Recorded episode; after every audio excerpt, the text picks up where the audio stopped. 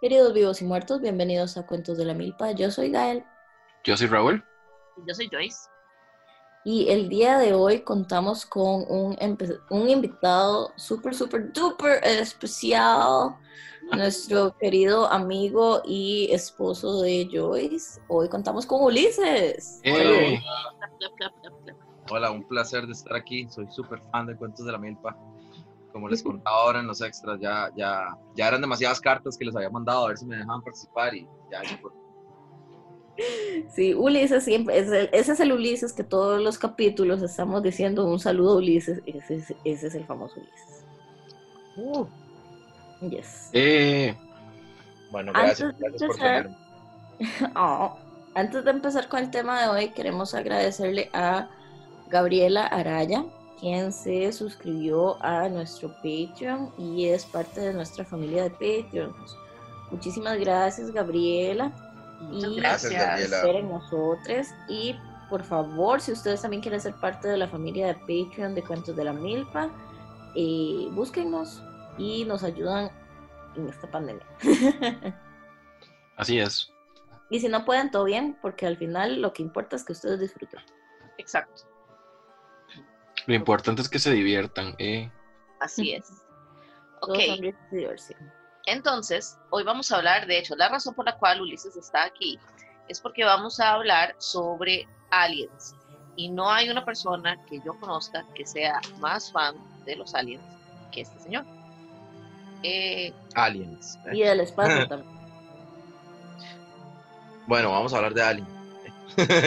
De hecho, más específicamente, bueno, vamos a hablar de aliens y vamos a hablar también de objetos voladores no identificados como una segunda parte de la última vez que hablamos de objetos voladores no identificados para adentrarnos un poco más en materia.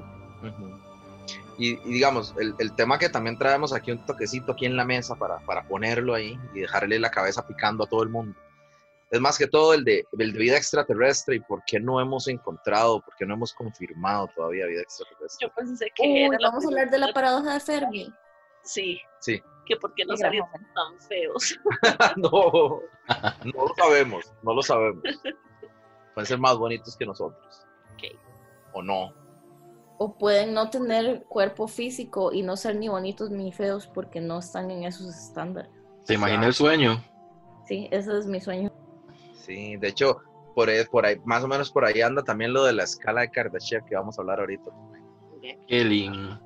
Uh, yo quiero hablar de Stanis- Stanislaw Lem, que fue el autor de Solaris, y quiero hablar de Solaris en un ratito, pero empecemos por el principio. ¿Cuál es el principio, Luis? El principio es el principio. ¿eh? ¿Qué se conoce como vida extraterrestre, básicamente? Vamos a hablar de eso. O sea, ¿qué, ¿qué es cuando la gente habla de aliens y de esto, y la NASA y los científicos y todo el mundo? O sea, ¿qué se conoce como vida extraterrestre realmente? Bueno, es, muy sencillo. ¿eh? La vida extraterrestre es cualquier tipo de vida que exista fuera de la Tierra. Suena, suena como básico, suena como simple y todo, pero no es tan simple, no es tan básico porque el, lo primero que uno se imagina es como el bichito verde viviendo en Marte, ¿verdad? O lo que nosotros nos imaginábamos en los 80s y los 90s. Eh, y luego, luego nada más uno se pregunta, ok, pero ¿qué tipo de vida, verdad? ¿Qué, qué- qué es lo que, qué es lo que estamos buscando? ¿Qué es lo que apuntamos a encontrar? Y bueno, cuando hablamos de vida extraterrestre nos referimos, nos referimos a desde bacterias que encontremos hasta cualquier tipo de vida inteligente, obviamente no De hecho, ahora que decís eso, como que ahí una de las grandes preguntas respecto a este tema de los alienígenas y etcétera es que primero tenemos que definir qué es vida, o sea, qué, qué hace que algo esté vivo y cómo podemos discriminar, o sea, si nuestros conceptos de vida son inherentemente humanos, ¿cómo podemos diferenciar otros tipos de vida cuyas leyes, por ejemplo, biológicas, físicas, eh, etcétera, químicas, no van de la mano con los que nosotros conocemos y nos rigen en el mundo, en la Tierra. O sea, ¿qué pasa si hay seres, por ejemplo, como hablábamos con el capítulo de eh, teoría de cuerdas con Adrián? em, ¿Qué pasa si hay seres cuya vida transcurre al revés o cuya biología les permite atravesar dimensiones, etcétera? ¿Ese tipo de vida también sigue siendo vida o ya son otra cosa? De hecho, más adelante hay un punto que, que nos vamos a referir a, a- a eso, pero desde otro, desde, otro- desde otro approach, como dónde podríamos encontrar vida. Entonces, vamos a, a también como empezar a divagar mucho en esto, porque ma, es muy amplio, es muy amplio. Desde- Es súper amplio y es que, o sea, hay que tener, hay que tener en cuenta que, hay que tomar en cuenta que, cuan- que por ejemplo, eh, la, la humanidad como tal solamente puede imaginarse la vida como la conocemos aquí porque es lo que hay. Y puede ser que lo que haya allá afuera no, no sigue ese mismo patrón, empezando por porque sean, porque estén conformados por otros eh, componentes químicos. Sí, no, y, componentes de, que, que sus, que sus reglas de la física apliquen diferente, como dijo Gael, seres que por todo lo que, lo que, lo que implican puedan atravesar dimensiones. Ya con solo eso nos desbarata a nosotros todos los cálculos de física que tenemos, digamos, en, en la hecho, física clásica. De hecho, esta es la trama de, ahora que les decía Stanislav Lem, eh, Solaris es un libro que escribió este señor ucraniano que se trata de que una gente va a otro planeta y en el planeta solo hay una masa de agua, eso es todo lo que hay. Pero los eh, científicos al estar ahí empiezan a tener alucinaciones con sus Mm. propias familiares y personas en la Tierra. Y al final del libro, y spoiler alert, jajaja, al final del libro lo que está pasando es que la masa de agua donde ellos aterrizan en este nuevo planeta es una forma de vida. Y todas las alucinaciones que han estado teniendo no son ataques, no son porque ellos están volviéndose locos ni nada, es porque esa forma de vida es tan inherentemente diferente a los seres humanos que está intentando comunicarse a través de las alucinaciones, pero no lo logra hacer porque no entiende conceptos humanos. Entonces nada Wow. más logra agarrar extractos de mente y ponerlos como un reflejo. Wow. Wow, me has explotado la cabeza. Sí, por favor. Eh, tiene una película y una serie en, no sé si es en Netflix o en algún lado, pero la recomiendo mucho si quieren verla y no leerse todo el libro. O lean el libro. Sí, yo, yo probablemente lea el libro, Ulises probablemente busque la película. De hecho, ese es el Mae que escribió eh, la, la convención, la, no sé, el libro que ustedes encontraron Ajá, ajá. en casa, ese Mae. Sí. Esa es una historia para extras. Así que métanse los extras para escuchar esa historia. Guau, guau. Bueno, entonces continuando con, con eso, ya, ya partimos de que, ok, digamos que los, los estándares de vida que nosotros conocemos es lo que estamos proyectando encontrar afuera de la Tierra. Y la ciencia se permite dar uno que otro gustillo. O sea, la ciencia se permite una, una que otra ahí atribución de decir, mira, cambiemos esto y digamos, asumamos que tal vez se podría encontrar vida con una cantidad menor de agua disponible o con una cantidad menor de eso. Entonces, eso es lo que estamos buscando. Se está buscando vida extraterrestre basado en ciertos parámetros. Eh, ahora bien, ¿por qué la ciencia no ha confirmado la vida extraterrestre todavía? Porque, digamos, muchas personas cuando vieron estos videos que, que, que sacó el Pentágono, y, bueno, que primero sacó el maestro de Blink-182 y que luego el Pentágono dijo que sí, que los desclasificaba, que eran reales los videos, mucha gente dijo así como, eh, ya se confirmó la vida extraterrestre, pero no, el Pentágono lo que confirmó fue que esos videos eran reales, que eran de ellos, que no estaban alterados y que no conocían el objeto que estaba. Tom DeLonge más, más valiente que los Marines. Sí, Pero Uli, ahora que mencionas eso, entonces lo que yo he entendido es que la NASA había confirmado los objetos voladores no identificados, ¿verdad? Pero entonces no están confirmando que existen los aliens, solo que existen los objetos voladores no identificados. ok, eso no fue la NASA, eso fue el Pentágono. Eh, bueno, eso. sí, el Pentágono, el Pentágono lo que hizo fue de, como de- desclasificar todos los documentos y toda la investigación que ellos habían hecho alrededor de esos videos, porque esos videos son de ellos, o sea, son, son videos que fueron captados con equipo de seguridad del ejército de Estados Unidos, ¿verdad? Eh, cámaras de, de, de- de, o sea, de una tecnología altísima y todo, que ahorita vamos a, a mencionar eso un toquecito. Y digamos, esos videos estaban, se filtraron ahí por algo, al, este tema de- del el Tom DeLonge tuvo acceso a eso de alguna forma, sketchy, whatever, no sabemos, ¿verdad? Los publicó Y entonces como se generó mucho buzz y mucha presión de la comunidad de aficionados al fenómeno ovni, eh, se terminaron desclasificando porque me imagino que tampoco los más encontraron nada, o sea, no, no pudieron confirmar nada.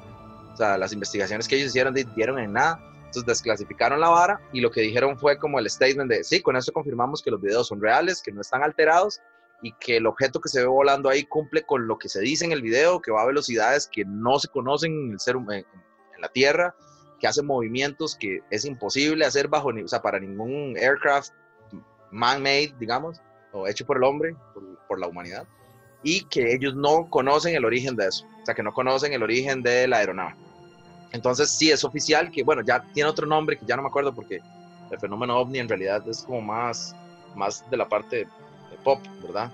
Pero sí, los más que confirmaron eran, que eran objetos voladores no identificados. Entonces, eh, eso es lo que se confirma, pero no, no hay ninguna forma científica de confirmar que era vida extraterrestre o, que, o siquiera que eran extraterrestres. Obviamente todo apunta a eso, ¿verdad? Es como, tiene nariz de perro, patas de perro y cola de perro. Sí, pero no hay, sí, pero no hay forma de decir con certeza qué es. Entonces dice, se presta para especulaciones. Exactamente. Es como con los agujeros negros. Con los agujeros negros nosotros tenemos nueve pruebas de que existen, pero falta la décima que nos confirme que es exactamente lo que nosotros creemos que son. Sí, que es básicamente interactuar y verlo y, y etcétera. Exacto. Entonces, por eso, la ciencia básicamente no ha confirmado vida extraterrestre porque todavía no hay pruebas. Eh, no hay pruebas, no hay pruebas científicas que sean irrefutables, que digan sí, en tal planeta o en tal lugar eh, hubo o hay vida extraterrestre. Hay vida como la conocemos o hay vida de cierto estilo, de cierto tipo, o lo que sea. Ahora bien, vamos de nuevo con, lo mismo que, que, nos cuestionamos en el punto anterior. ¿Qué tipo de vida estamos buscando? Porque estamos buscando algo que está dentro de nuestros parámetros, pero lo que se sale de esos parámetros ni siquiera lo consideramos. Sí, es que digamos, eh, ahora, ahora en la tarde estaba viendo un, un TED Talk de un MAE de la NASA, ahorita no recuerdo el nombre, la verdad. Pero el MAE lo que estaba mencionando era que para que se dé la vida es necesario que haya los elementos químicos necesarios. Entonces se está, se está partiendo de, de que la vida se forma a base de carbono, oxígeno, nitrógeno e hidrógeno. Y que se necesita agua en estado líquido a huevo, porque la agua es eh, la agua, Satanás. Ay, Dios, creo. que es porque el agua ya me voy. Se supone lo que dice la ciencia es que es el agua porque el agua es el disolvente universal, pero pero es el disolvente universal que conocemos nosotros o que nosotros creemos que, que funciona en todo, en todo caso. Ajá, que es lo que se necesita, que se dé la vara en un medio acuoso para que hayan ahí reacciones químicas vacilonas que eventualmente este, desemboquen en algo vivo. Pero el MAE en la misma charla también mencionó que en, en una de las lunas de Saturno, que lo que hay es un mar, pero de metano líquido. Oh, Entonces. Metano no es de lo que están hechos los pedos. Sí, Pero es un mar de pedos líquidos. Es un mar de pedos líquidos, sí. Wow. un mar de caca. Porque como, porque como en, en esta luna de, de, de, Saturno hay tanta presión, entonces el metano no está gaseoso, está líquido. Y que por allá también se podría dar igual ahí, porque al fin y al cabo el metano es un compuesto orgánico. Entonces también se podría dar y y, sería diferente a lo que tenemos acá. No, una civilización que probablemente olería como volcán. Es un pedo. A huevos Son personas pedo, Ulises. Gente pedo. Perdón, chistes de pedo son ahora parte de este Cuentos de la milpa llegó a los fart jokes, a los chistes de pedo. Ahora, ahora no nos van a, ya no nos van a recomendar a público maduro. Oh, no. Ay, sí, es cierto, que no podemos, eh, que la gente de 40 no nos oye. Un saludo, Adrián. Wow. nos dijeron. Pero no, todas las personas pueden disfrutar cuentos de la milpa. Claro. Todas las personas. Constructo social, chiquillas, así como el género y todo lo demás. como la búsqueda extraterrestre es un constructo social. Sí. Ok, eh, bueno, entonces básicamente por eso es que no se ha confirmado que hay vida extraterrestre, porque la ciencia no tiene pruebas que no pueda eh, eh, refutar al respecto. O sea, de momento no se ha encontrado nada. Ahora bien, como vamos a mencionar ahorita, para eso es que se están haciendo ciertos esfuerzos, ciertos proyectos y todo. ¿Qué estamos haciendo? ¿Qué está haciendo la ciencia? Todo el mundo piensa en la NASA, ¿verdad? Pero en realidad son es una cantidad grandísima de institutos, universidades, eh, agencias espaciales de todo el planeta que están juntando esfuerzos para, para ya sea hacer sus diferentes experimentos en el espacio, que al final, al fin y al cabo todos estos tienen un objetivo, que es ya sea encontrar vida en, en el espacio o encontrar un lugar donde el ser humano pueda asentarse. Entonces, ¿qué estamos haciendo? ¿Qué está haciendo la raza humana como especie para, para, encontrar vida en otros planetas? Bueno, lo más básico y de las primeras cosas que se hicieron, que se empezaron a hacer, fue, bueno, empezar, empezar a ver hacia el cielo. Empezamos a, a, ver, a usar telescopios y todo esto, primero para ver si había vida en la Luna, luego ver si había vida en Marte y todo esto, y, y ahí vamos descartando. Y ya luego nos empezamos a, a, poner un poco más técnicos y empezamos a mandar señales de radio al espacio y empezamos a escuchar señales de radio al espacio. Uy, sí, yo vi como que eh, recientemente hubo una, como que capturaron una frecuencia eh, de radio o algo así en el espacio que era demasiado intencional como para ser aleatoria. Uh -huh. Como que la frecuencia iba en un ritmo que no era natural y, y, llegaba hacia nosotros. Entonces, ¿y si los aliens se están comunicando con nosotros? Sí. Mm. ¿A decirnos qué? No sé. Eso, y es que cualquiera de las dos preguntas, que cualquiera de las dos respuestas a la pregunta de si estaremos solos o si podremos o no comunicarnos con alguna otra especie, cualquiera de las dos respuestas es, es, es escalofriante. Es como, no, si estamos completamente solos. Entonces, uno hasta que a mí se me eriza la piel de pensar que estamos completamente solos en un universo vasto, vasto, vasto y que no podemos salir de acá. Y se me erizaría sí. la piel también de pensar que otra especie nos escuche y que no sabemos cómo van a, a, reaccionar o que no sabemos qué nos van a hacer. Uy, bueno, esto es un excelente cue para hablar de la paradoja de Fermi. No sé uh -huh, si quieren sí, hablar sí. de eso. De hecho, eso, eso, eso, eso es básicamente, digamos, el, el, la, por, perdón, la pregunta pasada es la que nos llevaba ahí y, y, y empezamos a transicionar acá, porque es, es, es, imposible no preguntarse por qué es que no escuchamos a otras especies o por qué no, no, no nos hemos eh, topado con otras especies. Y ahí es donde entra eso, entra la paradoja. Ok, leamos la, la paradoja de Fermi a los, a los elotitas. La paradoja de Fermi básicamente es trata de responder la pregunta que si los seres humanos somos la única civilización avanzada en el universo. O sea, básicamente es por qué si estamos en una galaxia tan grande y llevamos aquí tanto tiempo, ¿dónde están las formas de vida extraterrestre que se supone que eh, deberíamos ver? Entonces, puede resumirse de la siguiente manera, y lo voy a leer textual. La creencia común de que el universo posee numerosas civilizaciones avanzadas tecnológicamente, combinada con nuestras observaciones que sugieren todo lo contrario, es paradójica sugiriendo así que nuestro conocimiento o nuestras observaciones son defectuosas o incompletas. O sea, lo que quiere decir es que si el universo es tan grande y nosotros no encontramos nada, puede ser sencillamente que nosotros, como especie, no somos incapaces de poder observar o tener contacto con los alienígenas. No somos capaces. Exactamente. Bueno, se me, espero haberme explicado, no sé qué dije. Sí. Y es que existe una ecuación que se llama, de hecho, la, la ecuación de Drake. Esa ecuación es súper, es un enredo. Ayer estábamos viendo, de hecho, un, documental de eso, donde la explicaban y todo. Y esa ecuación lo que da es como el resultado del número estimado de planetas como la Tierra que existen en, la, en, el universo, en la galaxia y en el universo esa ecuación, para poder resolverla ahorita, el ser humano tiene que tirar un montón de, de, de asunciones. Tenemos que asumir que la cantidad de estrellas que tienen un planeta habitable son tantas, que en la zona habitable, perdón. Luego esto y lo otro. Entonces, no, no existe una manera de, de, resolverla exactamente eh, acertada.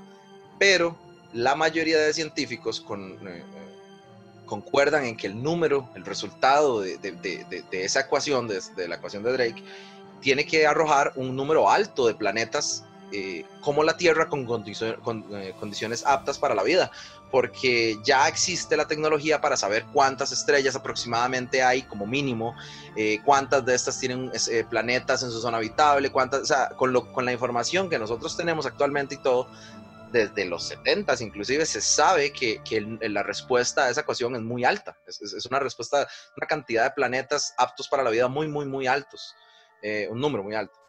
Entonces, este, este italiano, Fermi, llega y se pregunta, pero ¿por qué si el número es tan alto, por qué no hemos eh, encontrado vida? ¿Por qué no, no, hemos encontrado vida inteligente? ¿Por qué nadie nos ha contactado? Y ahí es donde eh, eh, él se plantea toda esa explicación que, que dijo Gael, ¿verdad? Que, no, no tiene sentido que la ecuación sea, sea muy optimista, pero realmente no, no hemos encontrado nada. Entonces, ¿qué es lo que pasa? Son muy avanzadas, al contrario, ninguna es tan avanzada, topan con, con barreras naturales. Yo ¿Qué pasa? Yo creo que nuestro cerebro primitivo no, no las ha logrado descifrar. O sea, como que no lo ha logrado descifrar, como que somos tan, tan, todavía tan jóvenes en la evolución, porque hay que tomar en cuenta también eso, ¿verdad? Eh, que la evolución del ser humano moderno, a como lo conocemos, ha sido realmente rápida. Entonces pasamos de ser cazadores y recolectores a lo que tenemos hoy en día eh, demasiado rápido. Entonces tampoco es como que creo que estemos listos para poder entender si existiera. Que de hecho eso que, que propone Joyce va también de la mano con la teoría de que eh, los seres humanos somos la primera civilización en adquirir conciencia de todo el universo y que cuando nosotros muramos y se acabe la Tierra, etcétera, nuevas civilizaciones alienígenas vendrán que nosotros no, podremos ver porque somos los primeros en todo el universo. También está al revés, han habido muchísimas civilizaciones alienígenas, pero todas han muerto. Entonces no podemos comunicarnos con ellas porque estaban antes de nosotros. De igual forma, el universo está en constante expansión, entonces las distancias de planetas diferentes al nuestro es lo mismo que ocurre en Interstellar. Viajar a la velocidad de, la luz implica tiempo en la Tierra. Entonces puede ser que los aliens vengan en camino para acá y que nunca los vayamos a ver porque sencillamente las distancias son demasiado grandes. Correcto, y ahí es donde uno se le explota la cabeza. Se le explota la cabeza a uno porque los, el, universo es tan vasto, es tan grande, la galaxia inclusive, que es nuestro, nuestra casa, es tan grande, tan vasta, que, por ejemplo, las, las señales de radio que nosotros mandamos, enviamos al espacio, que viajan a la velocidad de la luz, eh, apenas han, han, cubierto, si acaso, todas nuestras señales de radio han cubierto, si acaso, 200, 200 eh, millones de años luz, creo que son 200, eh, por ahí anda el número, es un número relativamente bajo comparado con siquiera el tamaño de la Vía Láctea. Entonces, nosotros básicamente somos invisibles en la Vía Láctea. Lo, lo, más rápido que podemos enviar, que son señales de radio que viajan a la velocidad de la luz, aún así no están cubriendo una, una distancia tan amplia como para que nosotros creamos que ya exploramos una parte grande de la galaxia para, para ver si alguien nos va a responder algo, ¿verdad? Un mensaje. Y de igual manera se distorsiona, ¿verdad? Entonces, ni, siquiera, ni siquiera hay garantía de que las otras civilizaciones van a ser capaces de, de responder o de actually entender que eso es un mensaje y no nada más estática. Como lo que nos llegó a nosotros en el 77. En el 77 llegó la, eh, en, en, este, en el Ohio State University, en Estados Unidos, eh, tienen un radiotelescopio, o tenían, que se llamaba eh, Big Ear, o oreja grande. La orejota. Ajá. Eh, ellos, lo que se encarga es de estar todo el tiempo apuntando a una zona específica del espacio, del cielo, y escuchando las frecuencias de radio. Se sabe que todo en el universo emite frecuencias de radio estática. Todo, los agujeros negros, las estrellas, los quasars, todo, todo, todo emite eh, señales de radio, frecuencias, todo es, pero todo es estática. Nosotros tenemos manera de identificarlo. Es como, como, ir, como ir cambiando las emisoras de un radio, AM, que no se escucha nada, solo se escucha un montón de estática y un pronto no escucha un... Eh, eh, eso, eso es lo que hacen los, los radioobservatorios detectar esos picos de, señales y tratar de captar lo, lo, lo, que, lo, que, lo que se recibe. En el 77, un chaval en, una, en esta universidad estaba, en ese, estaba revisando como la data de ese observatorio de, esa semana, pues, y el MADES encontró eh, toda esta data obviamente es traducida en, en, puro código, ¿verdad? En puros, puros símbolos alfanuméricos, ¿verdad? Y ahí se le va asignando un valor a cada cosa y todo. Eh, y él encontró una serie, unos, que es lo parecido a lo, a lo, que, a lo que hablaba Gael ahora, una frecuencia que duró aproximadamente 72 segundos de, de duración, valga la redundancia, que era completamente sobrenatural. Y cuando digo sobrenatural es literal, o sea, no era natural, era, era una frecuencia que, que por la composición que tuvo, por la duración que tuvo y por haberse confirmado que vino de un punto en el espacio, en este caso era de, se, se, se traqueó a la constelación de Sagitario, eh, se confirmó que fue una, fue una señal de radio artificial, creada por algo se descartaron muchas cosas y hasta el día de hoy se siguen descartando muchas cosas, que hay gente que dice, no, eso fue causado por un cometa que pasó tal fecha, pero no, se descartó porque los cometas no hubieran emitido tal vara, cosas así, ¿verdad? Entonces, esa señal de radio se le llamó de wow, wow de sorpresa, porque no, no, el, chavalo cuando la vio, cuando lo vio representado en papel, se sorprendió tanto que lo marcó con un lapicero y escribió wow a la par, y todo el mundo lo conoce como eso. Eh, esa, esa señal de radio es como la lo más cercano que ha estado el ser humano hasta este momento comunicación de otra especie, por decirlo así. Pero como lo que decía Raúl, esas señales viajan distancias tan grandes en el universo y todo que llegan al otro punto distorsionado. Entonces no se logra distinguir si, si es una señal realmente con un mensaje inteligente o, qué es. Y al no poder distinguir eso es que no podemos dar con certeza que es un mensaje extraterrestre.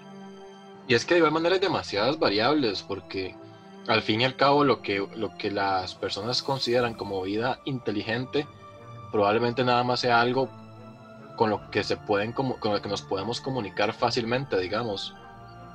Pero eso realmente no implica nada. Que de nuevo volvemos a la conversación de qué significa inteligente, qué significa comunicación, ¿verdad? Eh, y digamos, conectando eso que dice Raúl con la paradoja de Fermi, una de las explicaciones de la paradoja de Fermi es que los alienígenas son seres como tan avanzados a nosotros que contactarnos sería el equivalente de un ser humano intentando hablar con una hormiga. Nosotros somos la hormiga y los aliens son el ser humano, Exactamente. De hecho, para eso existe una, una escala que se llama la escala de Kardashev que esa escala va muy de la mano con la paradoja de Fermi, porque la escala lo que propone es que existen tres tipos de civilizaciones en el universo. La de tipo 1, que es una civilización que tiene total control sobre los recursos de su planeta, la de tipo 2, que es una civilización que tiene total control de los recursos de su sistema solar en el que vive, o su sistema planetario, y la número 3, que es una civilización que tiene total control de los recursos de su galaxia, de su, de su galaxia completa. Imagínense lo que es tener total control de la energía de la Vía Láctea, incluido del agujero negro que tenemos en el centro. Y la cantidad de desarrollo que eso involucra a nivel de tiempo, digamos, de que un bichito que nada más, en caso de que se parecieran a la vida orgánica, que un protozoario se vuelva este monstruo capaz de intelectualmente hacer herramientas que le permitan tomar control, porque para poder tomar el control de una galaxia, necesariamente ocupas herramientas, a menos de que tengas una fisionomía radicalmente diferente que pueda absorber estrellas o algo así. Eteria, así, algo, algo, algo, algo que no nos quepa a nosotros en la cabeza. Exactamente. Y, inclusive hay gente que se manda a agregarle no solo más categorías a la, a la, escala de Kardashev, sino también subcategorías, porque las subcategorías, de hecho, eso lo explican en, en, el último video de Kurzgesagt, porque las subcategorías es lo que nos hace también poder medir nuestra escala, cómo está el ser humano con respecto a eso, porque el ser humano no es ni siquiera una civilización de tipo 1. Nosotros no tenemos total control de los recursos de este planeta. Eh, estamos agotando recursos y, producimos una cantidad de energía increíble, pero no tenemos total control de los recursos. Todavía no aprovechamos suficientemente eh, la energía producida por fuentes alternativas como eólica, la energía del sol, por ejemplo, todo eso. Entonces, Exacto, el ser humano no ha llegado a eso, entonces lo que calculan más o menos es que el ser humano puede estar en un 75% de esa escala para llegar a tipo 1, que nos faltarían por lo menos unos 100, ciento y pico, 200 años para llegar a, cumplir eso. Eh, y hay gente que también se manda a ponerle más, más, más civilizaciones, más tipos, como tipo 4, que es una civilización que tiene eh, de control sobre clústeres gigantescos de galaxias y tipo 5, que un tipo 5 es básicamente cualquier tipo de concepto de, de Dios que nos podamos imaginar, que es una civilización que tendría tanto poder que perfectamente podría ser el la civilización creadora de la realidad en la que vivimos. Ahora que decís eso, otra, y, y qué yo con la paradoja de Fermi, pero otra de las explicaciones de la paradoja de Fermi es que los seres humanos somos los alienígenas. O sea, el hecho de pensar que nosotros somos una especie perteneciente a esa tierra, eh, y por qué no pensar más bien que las, los protozoarios o la cosa de la cual nosotros venimos y, y, y, y, creamos y nacimos y evolucionamos, eh, pudo venir en un meteorito de otro planeta y somos un, un, un estornudo de otro planeta.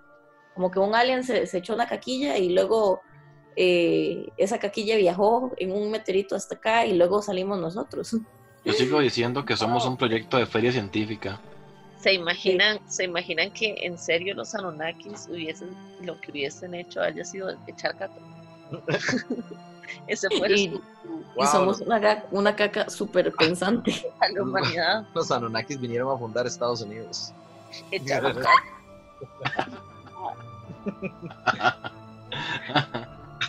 Entonces, digamos, ese mismo, de hecho, en ese mismo video de Kersky todo se plantea, se plantea el, el- el- el cuestionamiento de que, ok, sabe- sabemos que existen esas posibilidades de civilizaciones, ¿por qué no las hemos, o sea, por qué no las encontramos? ¿Por qué si hay civilizaciones tan avanzadas, mucho más avanzadas que nosotros, por qué no las podemos encontrar? Porque lo que la gente no, no entra en, en- en razón y todo, la que la gente tal vez no se cuestiona, inclusive, es que el ser humano sí tiene tecnología suficiente para que dentro de lo que nosotros conocemos actualmente podemos eh, rastrear, podemos investigar, podemos medir y, y- y ver y explorar y observar básicamente gran parte del universo. Obviamente no, no, no, o sea, no, lo, no lo conocemos todo, ni lo tenemos todo medido ni traqueado, pero nosotros tenemos eh, puntos específicos de interés que hemos estudiado, explorado, que hasta podemos hacer mediciones de, de las composiciones de diferentes planetas que nos encontramos a muchos años luz de acá, sus estrellas y todo eso. Y con nuestros estándares, con nuestra observación científica y todo, no hemos podido encontrar remanentes de estas civilizaciones súper avanzadas. No hemos podido encontrar, no sé, naves gigantescas que se muevan de un lado a otro. No hemos podido rastrear eh, monumentos, no hemos podido rastrear planetas que cambien de composición en tiempo, cosas así. Entonces, lo que plantea es que, ok, mm, probablemente no existen civilizaciones tan avanzadas, no existen civilizaciones tan avanzadas. Entonces reduce la búsqueda a que busquemos civilizaciones más parecidillas a nosotros o más avanzadas, pero con las cuales todavía podríamos entablar una comunicación. Pero vamos de nuevo, ¿por qué? Porque no las hemos encontrado. Y ya ahí es donde de, nadie sabe la respuesta, pero hay un montón de razones por las cuales perfectamente podríamos no haberlas encontrado, que es lo que también di- termina planteando la paradoja. La paradoja es eso, es, es algo que nos dice, más sí, científicamente sabemos que existe una gran posibilidad de que exista vida en, en en- en la, en la galaxia, inclusive, y que exista vida inteligente, pero no tenemos pruebas. No tenemos pruebas, entonces, si no hay pruebas, hay que preguntarse por qué. Si es que aquí volvemos, es que si tengamos pruebas y los gobiernos la tengan secreta para, para que la gente no se vuelva loca. es que al final del día igual es algo que da mucho miedo, ¿verdad? Y que cuesta mucho eh, como dimensionar. Porque inclusive viendo el mismo video, que de hecho deberíamos dejarlo como referencia para que la gente lo vea, porque esos videos son increíbles. eh, inclusive viendo el video es inclusive abrumador ponerse a pensar en, en una civilización que pudiera controlar una, una galaxia, porque inclusive el concepto de una galaxia se nos hace muy difícil de, de ver porque es tan tan grande que no podemos como, como visualizarlo.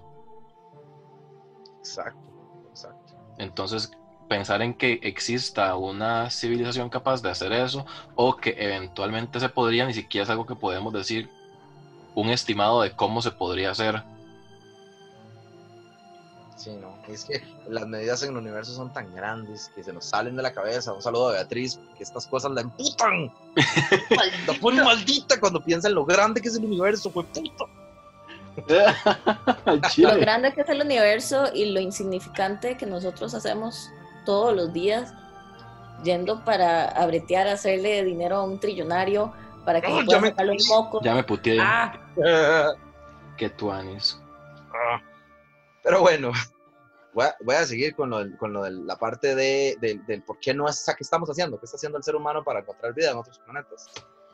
Eh, como, les, como les comentaba antes, estamos tirando y escuchando ondas de radio constantemente, constantemente. Tenemos la, la señal wow esa que, que hablábamos, que, que es lo más cercano que hemos encontrado. Eh, existe también el Instituto SETI, que es el Instituto para Vida Extraterrestre Inteligente, que originalmente era de la NASA, era fundado por la NASA, ellos lo, lo- patrocinaban y todo, pero los políticos en Estados Unidos en, a principios de los 90 les quitaron los fondos, básicamente perdieron el interés en la vara y entonces les quitaron los fondos y los más empezaron a financiarse de forma privada por un montón de nerdos alrededor del mundo y empezaron a poner observatorios y todo y ellos son como el- la Como la autoridad. no, exacto, la autoridad, la institución más importante en, en cuanto a búsqueda de vida extraterrestre, por medio de, de ondas de radio y todo esto, ¿verdad? Eh, de hecho, el SETI tiene un proyecto en el cual, me, eh, como que esta semana creo que me voy a meter a explorar un poco más, que es SETI at Home, el SETI en casa, que los más lo que hacen es como, como que usted se inscribe, inscribe su computadora y todo, y su computadora se mete como en la matriz de los maes y ayuda a procesar datos, ayuda a procesar data de los maes, porque hey, toda la data que se genera con, la, con, con todo lo que las señales, las varas de radio que ellos reciben, es, es una cantidad inmensa de información. Y yo, Ulises, que hemos aprendido sobre las Matrix, a ver. es una cantidad inmensa de información, entonces necesitan mucho poder de computadora para, para procesar todo eso. Entonces la gente se mete y como algo así como hace la gente con las criptomonedas, pero con algo más tuanis como buscar vida extraterrestre. Entonces usted pone su computadora para que les sirva de procesamiento y la gente está encontrando eh, señales. Eh, de hecho ya hay varias señales también parecidas a, a, la de WOW que se han encontrado por personas en, en diferentes partes del mundo metiéndose a ese proyecto de SETI at Home y se han descartado muchas y hay una que no se ha podido descartar todavía y que viene precisamente de una zona similar a donde venía la señal wow. Entonces esa está generando mucho origen recientemente. Entonces yo quiero, de hecho, voy a meterme a investigar un poco más de eso. eso me Ampliaremos. Sí. Eh, obviamente. Y, y, después Willas, Ulises descubrió vida extraterrestre. Sí. Y lo trae cuentos de la milpa para que lo entrevistemos. Cuentos de la milpa tendría la primicia. Wow. Y el alien así como. Blu, blu, blu, hacemos un Roswell. Y hacemos nuestra casa con, con, con, cosas de aliens verdes y todo. Y sí. Que vengan a ver al loquito. Y, y es Larita. Ay, Larita, Larita con un gorrito de aluminio. Ay, qué precioso. Tienen pintado en su casa con los colores del saprisa o de la sí. o así, pero pintado de, de, ¿cómo se llama? De aliens. Sí. Wow, verde, verde alien. el, el, ser humano también, también hace otros esfuerzos, ¿verdad? Como mandar naves no tripuladas, eh, como el Voyager, las, las Voyager, las, las dos que hay, eh, se enviaron en los 70s, eh, sí, 70s, 80s ya. Eh, y básicamente las Voyager llevan un disco de oro cada una, un acetato, de, pero no de acetato, de oro cada una con, con cuestiones, con información del planeta Tierra, grabaciones, sonidos de la Tierra, todo esto, eh, cálculos matemáticos, matemática básica, lleva diagramas de dónde está ubicada el planeta Tierra con respecto a, a la Vía Láctea, etcétera, etcétera. Lleva un montón de información que sí, la, si la gente se pregunta, pero ¿cómo haría un alien para descifrar eso si se lo encuentra? Eh, el mismo disco lleva un montón de explicaciones eh, de cómo, pero ¿cómo haría un alien para entender las explicaciones? Hay explicaciones para las explicaciones. Básicamente al final en esos discos terminan reduciéndolo todo a, una explicación de explicar binario al principio. Y se asume que el binario y todo eso es, una cuestión universal. Entonces, ahí, con base en la poquita información que viene para explicar la explicación de ese disco, es que se esperaría que, que una civilización inteligente pueda descifrar todo lo que viene ahí, incluidos imágenes de los seres humanos. Yo, yo solo me imagino a, a, Don Alien y Doña Alien ahí en el patio y los chamaquitos ahí jugando y, y, y, ay papá, mira, cayó una cosa del cielo, ¿me la puedo dejar? Sí, mi amor. Y ahí llegó la humanidad. Debajo de la cama de un alien. Sí, sí, sí, exacto. Es un juguetito. Eh, también no solo se mandan ese tipo de, naves no tripuladas, también se mandan exploradores, como la sonda Cassini que se mandó a Saturno, que de hecho esa, eh, la Cassini lo que iba a hacer era, su, objetivo final era explorar Saturno, los anillos de Saturno, entender mejor Saturno y todo esto. De paso, pasar por Júpiter, ¿verdad? Ahí darse una vueltilla por Júpiter, ahí a saludar. Eh, y explorar un poquitito ahí sobre... Hasta a comprar queso palmito y así. Exacto, obviamente la compra de queso La, jupiteriano, tor- la toronja rellena. O todas esas cosas que solo se consiguen en el occidente de Júpiter, ¿verdad? Este, y lo que quería era explorar un poquitito por encimita eh, la luna de Europa, de Júpiter, porque es una, es una luna que desde acá, con las mediciones que nosotros tenemos y todo, se sabe que está cubierta en, en- en- océanos, en vastos océanos. De hecho, la, la- luna Europa es, era uno de los lugares en el que antes de esta misión Cassini, eh, el ser humano apuntaba que si existía vida en, en el sistema solar, en otro lado fuera de la Tierra, era ahí en Europa.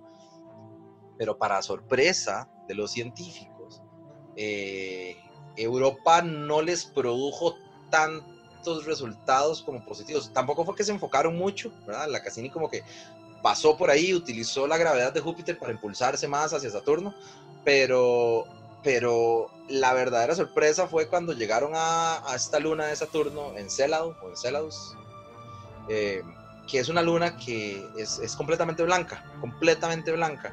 Eh, al acercarse mucho más nos dimos cuenta que está cubierta en hielo. Es, es una luna que está completamente cubierta por una capa de hielo de kilómetros de distancia, con todas las mediciones de nuevo que, que esa sonda pudo hacer con sus, no sé, Con cosas. sus, con sus cosas de sonda. con su ciencia, exacto, con Ajá. su ciencia, con sus agujitas y todo eso que lleva, antenitas y todo, eh, hace mediciones y se dieron cuenta que sí, que esa luna está completamente cubierta por una capa de hielo, hielo de, de- de agua, y que debajo de ese hielo hay agua, hay, hay mar, hay océanos. Em, y lo más curioso, eso les, les, les, les, explotó la cabeza, ¿verdad? A los, científicos. Pero lo más curioso de los más fue darse cuenta que Enceladus tiene como unos chorros, que la madre en el, su polo sur tiene como unos geysers. Geysers, no sé cómo se dicen, geysers.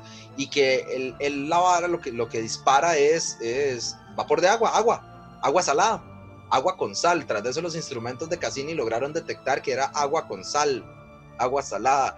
Entonces, eso le causó una, no sé, algo en la cabeza a toda la gente involucrada en la, en la misión, porque ahora el, el lugar del sistema solar donde más se apunta que puede existir vida es, es en Encélado, porque si se sabe que hay agua salada, se sabe que hay un mar debajo de una capa grande de hielo, se sabe que perfectamente el núcleo, un núcleo caliente, puede, eh, puede estar pro- dando las condiciones propicias para que haya vida.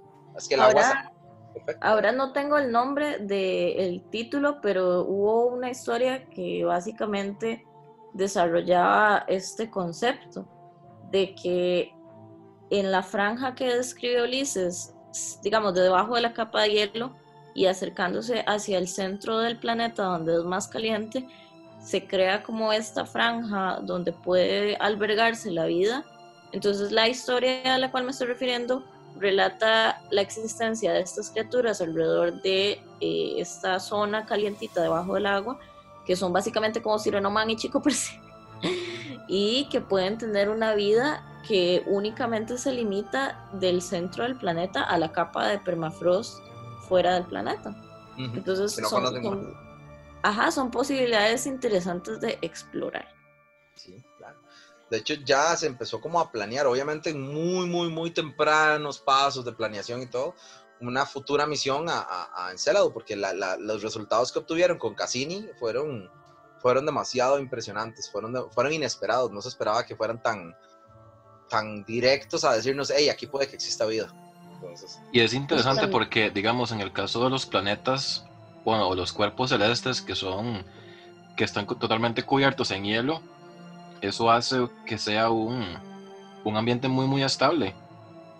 O sea, es, eh, les facilita mucho porque entonces, por ejemplo, si se estrella un asteroide contra la Luna, probablemente no les va a pasar nada a los bichitos que están abajo porque hay mucho hielo como amortiguando el, el impacto. Igual con cosas de radiación y cosas así similares. Eh, si hubiese algún tipo de vida ahí, probablemente está muy bien protegida. Y además no tendría sentido como que los aliens vengan a buscarnos o a salir fuera de su planeta si en su planeta están tranquilos y felices viviendo debajo del agua, ¿verdad? Bueno, hay una teoría que dice que si fuera el caso, que hay vida ahí, este, que probablemente no sería, o sea, eso se está asumiendo, ¿verdad? Que no sería una, una vida que utilice herramientas porque como están bajo el agua, es muy difícil como que logren desarrollar el uso de herramientas, al menos de metal, porque no pueden fundir metal, metal bajo el agua, ¿verdad? Y que probablemente mm, sea, sean criaturas que ni siquiera están conscientes que hay como un afuera de, ese, de esa capa de hielo que tienen por encima. Por lo mismo, porque están muy encapsulados. Exacto, inclusive plantean que, que aunque fueran seres inteligentes, por el ambiente y el entorno en el que se terminó desarrollando una posible civilización ahí, sería una civilización que, que no tendría tanto acceso a exploración más allá de lo que les permite su entorno, que es de nadar, básicamente. Pero sí, es, es, es, eso es, es, increíble pensar en eso. Eh, se imagina que llegue una sonda y que haga un hueco y se mueren todos oh no, les llevamos, les llevamos, les metemos bacterias del espacio y se mueren. Y se mueren todos, maldita sea. Y digamos toda una, todo un, todo un, planeta. Los humanos, como siempre, destruyendo todo lo bonito. ya, nos fuimos de raid. ya se imaginan hacer un taladrar, taladrar en Célado. ¿Cómo le dicen? Elon Musk. No. Uh, ya todo el mundo. Uh, eh. Y lo peor es que me lo imagino así, como el, el, el, MAE, porque obviamente es el MAE que va a estar ahí haciendo un hueco. Y de repente el, planeta, se, el, planeta se desinfla o algo así y quedan todos los bichillos boqueando. No. Ay. bueno, siguiendo con las diferentes cosas que hace el ser humano para explorar. Eh, están también los rovers que mandamos a Marte los famosos desde el Pathfinder y todos esos que siempre, el Curiosity, el, el Opportunity, los, las, una, eh, China de hecho mandó la semana pasada una, una, un satélite que va a ir a explorar ahí un toque y va a, a, mandar, va a bajar un rover también.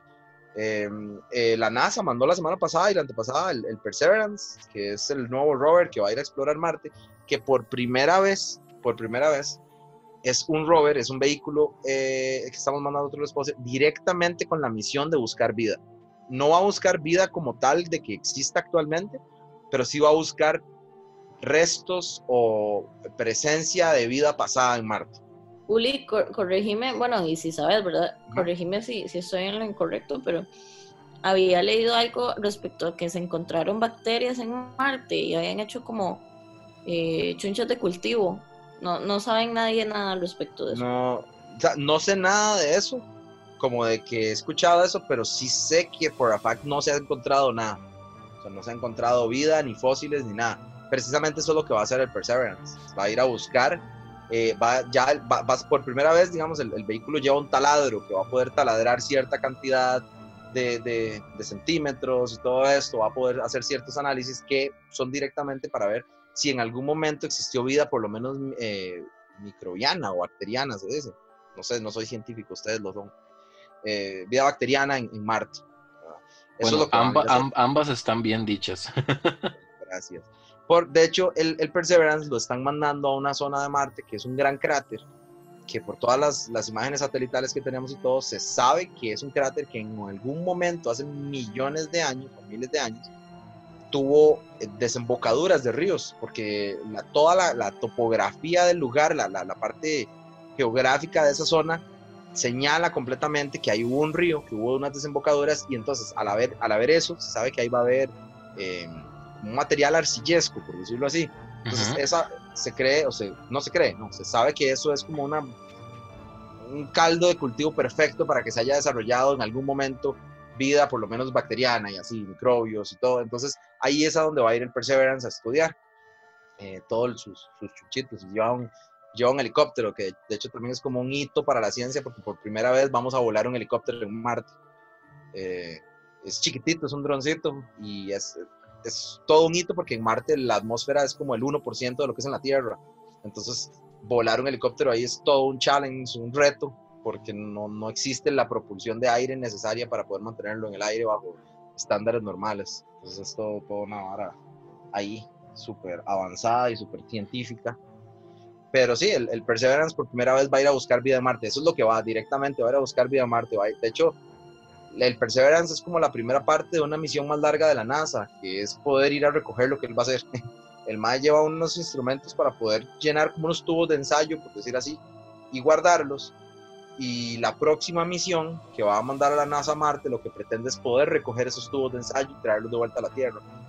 Eh, lleva todo un proceso de tratar de que eso sea 100% estéril, porque no queremos ni introducir bacterias de la Tierra en, la, en Marte que puedan contaminar las muestras, ni queremos traer bacterias de Marte para acá, para la Tierra. Si fuera el caso que existen, ¿verdad? Sí, porque claramente sería un, un despiche increíble si eso, si eso llegara a pasar. Exactamente. Más que di, en la Tierra tenemos, tenemos eh, criaturas que potencialmente podrían sobrevivir el viaje de aquí a allá, ¿verdad? Y ahí llegan y se ponen a vivir su mejor vida. Mm, exactamente, es, es- es- de hecho ahí es donde está todo el reto de esa misión, porque tiene que, tiene que procurarse que la esterilidad de todos los instrumentos sea 100% cuando llega a Marte, que ya eso es demasiado difícil, que sea 100% después cuando regresa a la Tierra, que también es, imagínense, es el doble y triple. Es súper difícil. la- o sea, es que yo creo que las personas no tienen como un concepto real de lo que es esterilidad y es algo que cuesta un montón lograr. Porque Ahora imagínense lograr eso de forma interplanetaria. Sí, es- eso es lo que estoy pensando porque, Sí. digamos, al menos acá se hace, se hacen muchos procesos. Me imagino que probablemente cuando mandan la sonda de acá para allá, probablemente la, est- la esterilizan con, con radiación, supongo. Ni idea. Y después de regreso, di que eso es todavía más difícil, ¿verdad? Y que no Sí, de sabemos qué implicaciones tiene como introducir un bicho de allá a acá, porque puede ser que ni siquiera sobreviva, pero puede ser que sí y haga un desastre. De hecho, la, la, la, la, la Y líder... esto se vuelve alien. ¿Perdón? Y esto se vuelve alien. Ah, no, come la reina alien. De hecho, la, la, la chavala que es como la líder de proyecto de toda esa operación de la NASA, no, ahorita no me acuerdo el nombre de ella, eh, ella es eh, especialista en seguridad planetaria, sí, se llama, espe- especialista en seguridad planetaria. Y uno se imaginaría, uno se imagina una cosa así ya increíble y todo, y, y lo es realmente, ella se tiene que especializar y tiene que asegurarse de que tanto Marte permanezca a salvo de lo que sea que nosotros podamos enviar, como que las muestras que nos mandan estén a salvo de lo, de lo que pueda traer, ¿verdad? Porque no lo sabemos. Ah, imagínense también ustedes lo caro que son estas misiones, porque estas misiones no cuestan un menudillo, ¿verdad? Estas misiones no cuestan eh, unos centavos, ¿verdad? Lo caro que, que son estas misiones y que sea toda, toda infructífera porque mandamos bacterias de la tierra allá y es lo que terminamos viendo en los tubos de ensayo. Sería un desperdicio completo, ¿verdad? Entonces, No, y que también ya de, ya de por sí el solo hecho de que se contamine el planeta ya hace que cualquier futuro estudio sea todavía más difícil. Porque si las bacterias sobreviven y empiezan a, a proliferar, más bien es como eh, todo contraproducente. completamente, completamente. Eh, bueno, entonces, ya que tiramos todo esto, ya que ya nos fuimos en el hueco de saber de que si va a haber vida en otros planetas y, lo, y qué está haciendo la ciencia para eso. De ahora, nosotros, ahí es donde tiramos, que, que, ¿dónde es más probable encontrar vida? ¿Dónde, ¿Dónde creemos nosotros que es como más probable encontrar vida extraterrestre? Porque esta pregunta es muy sesgada, es muy sesgada por los estándares científicos que hay ahora, que como hablábamos anteriormente, nosotros probablemente pensamos que la vida solamente existe a base de carbón y que de carbono y que entonces todo lo que, eh, exista tiene que existir siguiendo los parámetros que decíamos, que el agua líquida, que esto y que lo otro. Pero ¿qué, qué, qué pasa si no? ¿Qué pasa si, si, como decíamos, hay especies que puedan sobrevivir con líquido, con, con metano líquido en vez de con, con CO2, digo, con H2O? O- a mí no, a mí no me Bueno. parece nada. Todo eso de los, de los, de cómo pueden sobrevivir las especies me recuerda a, no me juzguen, pero en, en Júpiter as- asciende. Jupiter Ascending, la que sale Channing Tatum, la película. Eh, ese es uno de los conceptos que se maneja, que la Tierra o ciertos planetas son básicamente granjas, granjas de energía para eh, civilizaciones de tipo 3 en adelante y que eventualmente van a llegar y van a agarrar lo que quieran y van a despedazar el planeta y se van a ir, porque somos como hormigas. Miedo. ¡Qué miedo! la hormiga de alguien. Esa es la cagada, ser, ser el, el alien pequeñito. Y que Bueno, de llegue eso el se alien más trata. grande. De eso se trata una película que se llama El Planeta Azul, creo. Es francesa. Y es sobre una raza de aliens azules y gigantes que se lleva eh, humanos a su planeta y los tiene como mascotas. O sea, no es como Como todo el de la canción Blue Dabadi. Puede ser. Puede ser. Pero mascota bien o mascota mal.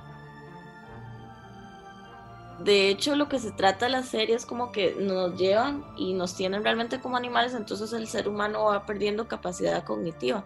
Entonces la gente deja de hablar y así y se vuelven realmente como animales. Eh, y se vuelven como perritos, como chihuahuas eh, y como cucarachas a la vez. No sé, somos como una plaga, somos como ratas mascotas. Y el punto de la serie es que eventualmente un humano logra recor- re- recordar sus habilidades cognitivas y, y empieza a hablar con los, con los bichos y a interactuar con ellos. En realidad es una metáfora muy chiva sobre eh, los animales y nuestra relación con los animales y cómo nosotros juzgamos, nos juzgamos a nosotros como seres humanos con mayor inteligencia que los animales cuando en realidad es que no logramos eh, hablar o comunicarnos de la misma forma, no es una cuestión realmente de inteligencia.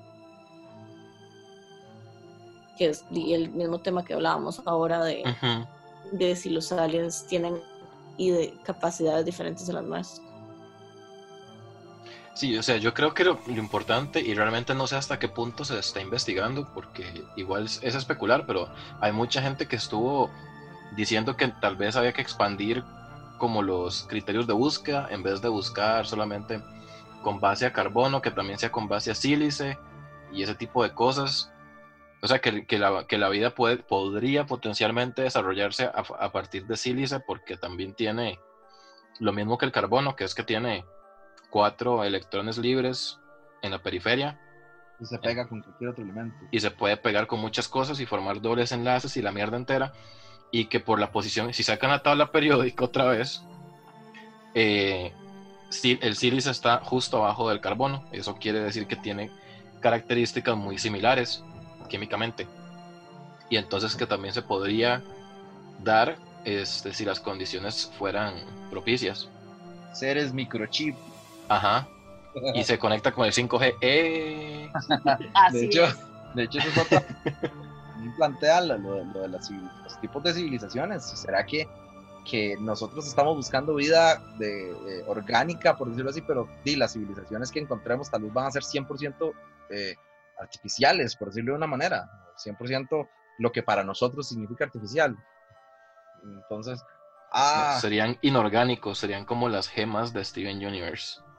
Bueno, ahora que hablan de eso, hay una, una teoría que, del transhumanismo, la cual propone que la única forma de que los seres humanos podamos avanzar como especie y superar las barreras de las cuales Uli habló al principio, que tal vez podríamos expandir más sobre qué son las barreras, am, es a través del desarrollo tecnológico. Entonces, la única forma de que nosotros podamos sobrevivir al desastre natural y a vivir eternamente y ese tipo de cosas es que de hecho abandonemos el cuerpo de carbono y etcétera y que nuestras ideas sean las cuales nos sobrevivan a través de nuestros productos robóticos. Uy, eso está, pero eso está como para otro programa de cuentos de la milpa, de cuáles son las oportunidades que tiene el ser humano para, para preservar a la especie, o por lo menos lo que, lo que creemos que deberíamos preservar de la especie, que sería nuestra memoria. Sí, de hecho, de hecho podemos hacer un capítulo de, de transhumanismo, que de eso se trata, de qué podemos hacer para evolucionar de nuestras limitaciones eh, humanas. Sí, digamos, como sí, limitaciones biológicas, digamos. Sí, Sí, para superar esas barreras también que, que, que proponen ciertas teorías y, y, paradojas y todo que dicen que ninguna civilización pasa las barreras necesarias para convertirse en civilizaciones de tipo 2 o 3. Ah, Cuando nosotros decimos barreras nos referimos a cosas como, y, digamos, cada criatura o especie, etcétera, enfrenta una barrera que tiene que sobrepasar para poder seguir existiendo.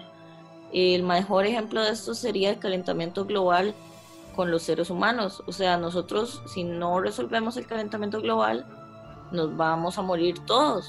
Entonces, si lo logramos resolver, significa que nos brincamos esa barrera evolutiva y podemos seguir nuestro camino hacia algo más, pero la barrera está justamente hecha, bueno, no hecha, pero existe, eh, y lo que provoca es que las civilizaciones o especies o, o cosas se extingan y dejen de existir. Sí, Ajá, y, y, de hecho el calentamiento global es un gran ejemplo porque, digamos, las, las civilizaciones, como ya Uli mencionó anteriormente, eh, van consumiendo recursos y van afectando el planeta en el que viven. Entonces, eventualmente, como ya nos pasó, eh, afectaron la, la, atmósfera y eso causa de consecuencias. Entonces, es es un gran ejemplo de, de, de Barbera, porque eh, a eso es a lo que se refiere, que eventualmente todas las civilizaciones llegan al mismo problema y que si no lo superan, se mueren y se extinguen para siempre, y que si lo traspasan ya este, evolu evolucionan. O como un desastre nuclear, o como un asteroide que acabe con los dinosaurios. Exactamente, o sea, al final viene siendo algo que, que es muy difícil de, de, sobrellevar o de que la de que la civilización como tal lo sobreviva. Entonces hay gente que dice que puede ser que ya, o sea que hay dos posibilidades, porque no se, no se sabe de fijo que el, que el calentamiento global haya sido el, esa limitante. Entonces hay gente que especula que si, la, que si el límite está detrás de nosotros, o sea que si ya lo superamos, que entonces todo bien y que vamos ya encaminados a ser una civilización del tipo, en este caso tipo 1, pero más bien si el límite está más adelante a lo que hemos llegado, entonces que es una cagada, porque eso lo que significa es que probablemente muchas otras civilizaciones lo han intentado es superar y que no lo han logrado y que probablemente vamos en las mismas. Qué miedo. Qué miedo, perro. Sí, y es un bueno día empieza otra vez de nuevo desde cero. Como en Midnight Gospel. Así es. Que eventualmente eso es como la, la maldición de existir o de estar vivo. ¿no? Tienes que seguir sufriendo y pariendo hasta que lo logres. Uh -huh. Maldita sea. Lo siento, bueno. Raúl, no puedo terminar el episodio sin unas dosis de filosofía. Así es. Entonces. Venimos a la pregunta ¿sí? pivotal, a la pregunta más principal. ¿Por qué los avistamientos de ovnis se ven tan feos? Toda esta construcción ha sido para responder esa pregunta. ¿Por qué en una era donde tenemos tanta tecnología, donde tenemos celulares con 70 focos o cámaras atrás, 70 lentes. Que los Huawei ahora traen como toda una fila de cámaras atrás. Exacto. Los avistamientos se siguen viendo feos. Okay.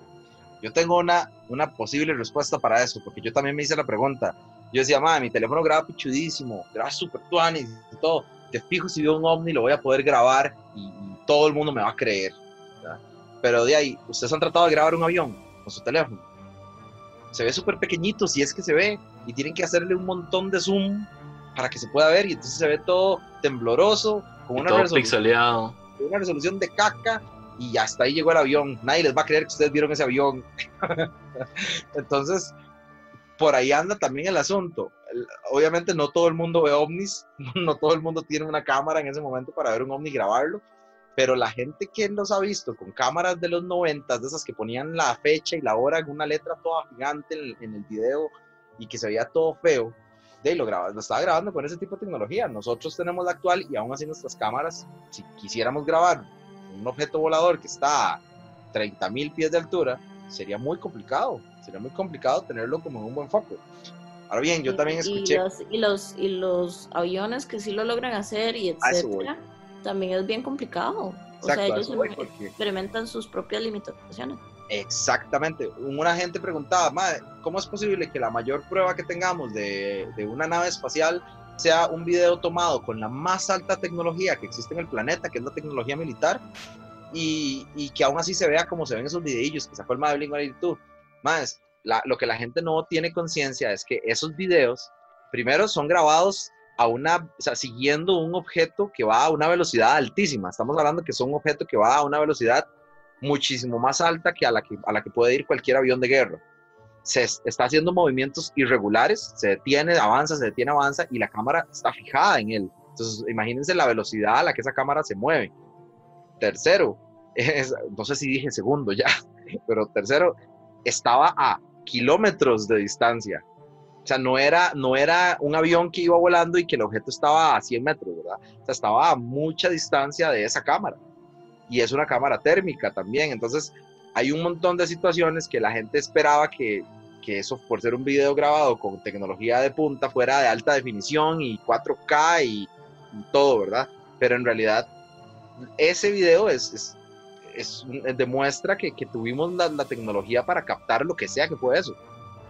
Más bien, haberlo captado fue un milagro, porque se mueve a muy alta velocidad y estaba a una distancia muy, muy, muy grande. Y Bueno, igual, igual eso está como la gente que reclama. ¿Ustedes se acuerdan cuando le tomaron la foto al agujero negro? Ajá. Que la gente estaba reclamando que se veía muy feo. wow. De hecho, Ustedes no se acuerdan, pues es exactamente lo Claro, mismo. Y es por lo mismo, porque la gente no tiene noción de lo que se está haciendo. Sí. Sí, la gente no se imagina que esa fotito de resolución tan baja en realidad son una cantidad de terabytes y petabytes de data inimaginables procesados de una forma súper complicada para tratar de dar ese resultado. Es, el- Y- es, es su mejor esfuerzo, a ver. Sí, exacto. No, y, y de hecho, ese agujero negro, el M, no recuerdo qué hora o algo así, eh, está muy lejos. El próximo proyecto de la misma, de la misma gente que tomó esa fotografía, logró captarla, es eh, eh, fotografiar a, Sagittarius A Star, que es el, el agujero negro que está en la Vía Láctea. Entonces, los resultados se espera que sean muchísimo más, de mayor calidad visual, por decir así, porque estamos mucho más cerca a ese agujero negro. Entonces, es el que está en el centro de nuestra galaxia. Entonces, uy, qué emoción. ¿eh? Qué emoción. Pero, sí, claro. Pero igual, sí. O sea, lo- los ovnis para mí, o sea, los videos que hay. Ahora bien, bueno, con esto no estoy diciendo que yo creo en esos videos, ¿verdad? No soy Jaime Maussan ni nada de eso. Yo honestamente siento que los videos de ovnis populares, la mayoría son scams, si no todos. Y creo que esos militares, de nada más no se sabe qué es, y de, la, la- el Pentágono y todo está mamando en eso. Me, me- me está diciendo que, la, que el documental que nos puso a ver de extraterrestres es falso, Ulises. Pero sí. documental, no documental. sí creo que no entendemos, no entendemos nada de lo que está pasando. Y si a nosotros, si a nosotros nos están visitando, no lo vamos a entender jamás tampoco. Yo solo quiero, yo solo quiero más nada añadir, más vienen aquí a comprar papitas. yo solo quiero añadir que si, que si no, si no tenemos a ninguna civilización cerca, es porque somos una simulación. Uh, Gracias por decirlo.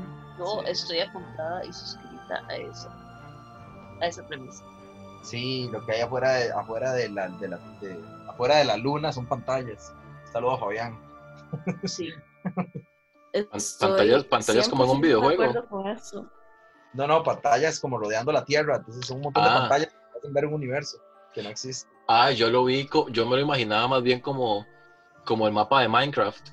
Ah, Algo así me lo imaginaba y que somos, como somos un proyecto de feria científica, entonces el MAE no tenía que renderear ese montón de, de civilizaciones, entonces solo nos, nos hizo a nosotros. Y, ahí- y aquí estamos así, ¿verdad? Y Sí. probablemente el MAE se sacó como un 70 en el, en el proyecto. At least try.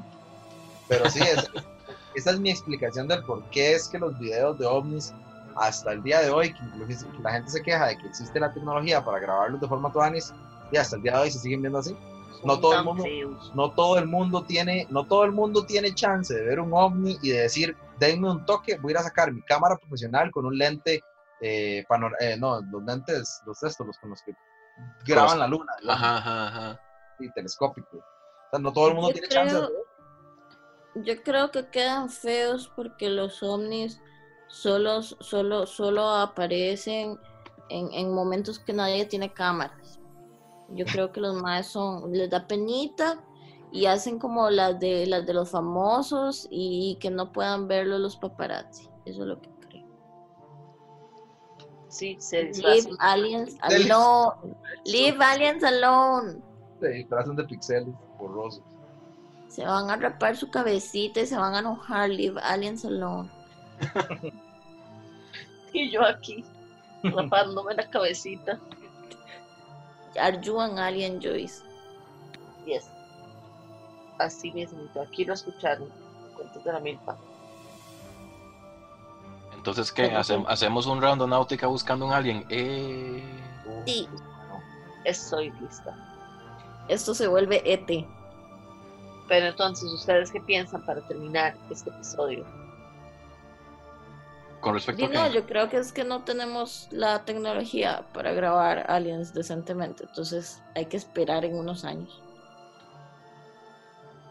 Yo me suscribo al contenido de que somos una simulación, obviamente. Yo desde que vi el video sobre la, eh, de esta gente, ay, ¿cómo es que se llaman? Los de In a Nutshell, de lo de la simulación. Ajá. Desde, ese, del día, desde el día que yo vi ese video, me convencí casi al 100% de que somos una simulación. Así es. Porque es más probable ser simulado a ser no simulado, entonces di, nos mamamos. Ajá. Sí, nunca, nunca podríamos refutar que no es una simulación. Entonces es más probable por pura, por pura definición. Ajá, un día de estos van a descubrir el último, el último número de pi y nos vamos a quedar como, oh, no es. Sí, tenía límite. Vamos a pegar con una pared. Ajá, Exactamente, vamos a pegar con una actual pared. Vamos a querer sobrepasar Plutón y vamos a pegar con un zinc. Yo pienso que puede que vivamos en una simulación, porque en serio, eso de que, eso me encanta como el tema derivó a, ¿existe vida extraterrestre? Así, la respuesta es, sí, vivimos en una simulación. Todo eso es, es nuestro podcast en un, en noche, Y en la ajá, noche. en- y en un pedacito. Eso es. porque sí, eh, tiene que haber, o sea, tiene que haber algo, si, si esto no fuera una simulación y, exe- y el universo realmente es como nosotros lo vemos, un lugar muy vasto, lleno de piedras en las que puede existir vida, sí tiene que existir vida. Inteligente, bajo los estándares que creemos inteligentes, probablemente no, probablemente sí, pero en un lugar muy lejano, no nos podemos comunicar. Y ya, y, los ovnis y todo lo que vemos acá son cosas que no entendemos, son seres que mueven el espacio-tiempo a través de ellos y no al revés. Y por eso es que están acá, son glitches en la Matrix. En la Matrix. En la Yo Matrix. creo que, que al final nosotros también podríamos ser los aliens. Me parece que eso es factible. Y el virus también. Ah, no. Eh, se imagina. No, eso no. Pero sí. Entonces, podemos afirmar categóricamente que sí, vivimos en una simulación. Así es, y por eso no tenemos extraterrestres. Todos Los- episodios, la conclusión es son aliens. Y el maldito episodio en que la conclusión debería ser aliens, llegamos a la conclusión que es una simulación. Yes. Sí. Para que vean que no Los- somos tan predecibles. ¿Cómo es? Los- Los científicos de los antiguos astronautas. Sí, los teóricos de los antiguos astronautas afirman que sí. y ya, no tienen pruebas, pero afirman que sí. Sí, pero Así tampoco. es. Pero bueno, muchísimas gracias por haber llegado hasta aquí. Esperamos que el episodio les haya gustado mucho. Eh, ya saben que nos pueden seguir en todas nuestras redes sociales y que aquí vamos a estar eh, próximamente. Ven, Y muchas gracias a Uli por acompañarnos en esta noche de domingo. Eh, con mucho gusto. Gracias, Uli. Noches de la milpa. Gracias. Sí, noches de la milpa. Uh. Así es. Y bueno, esperamos escucharnos la próxima semana. Adiós. Chao. Chao.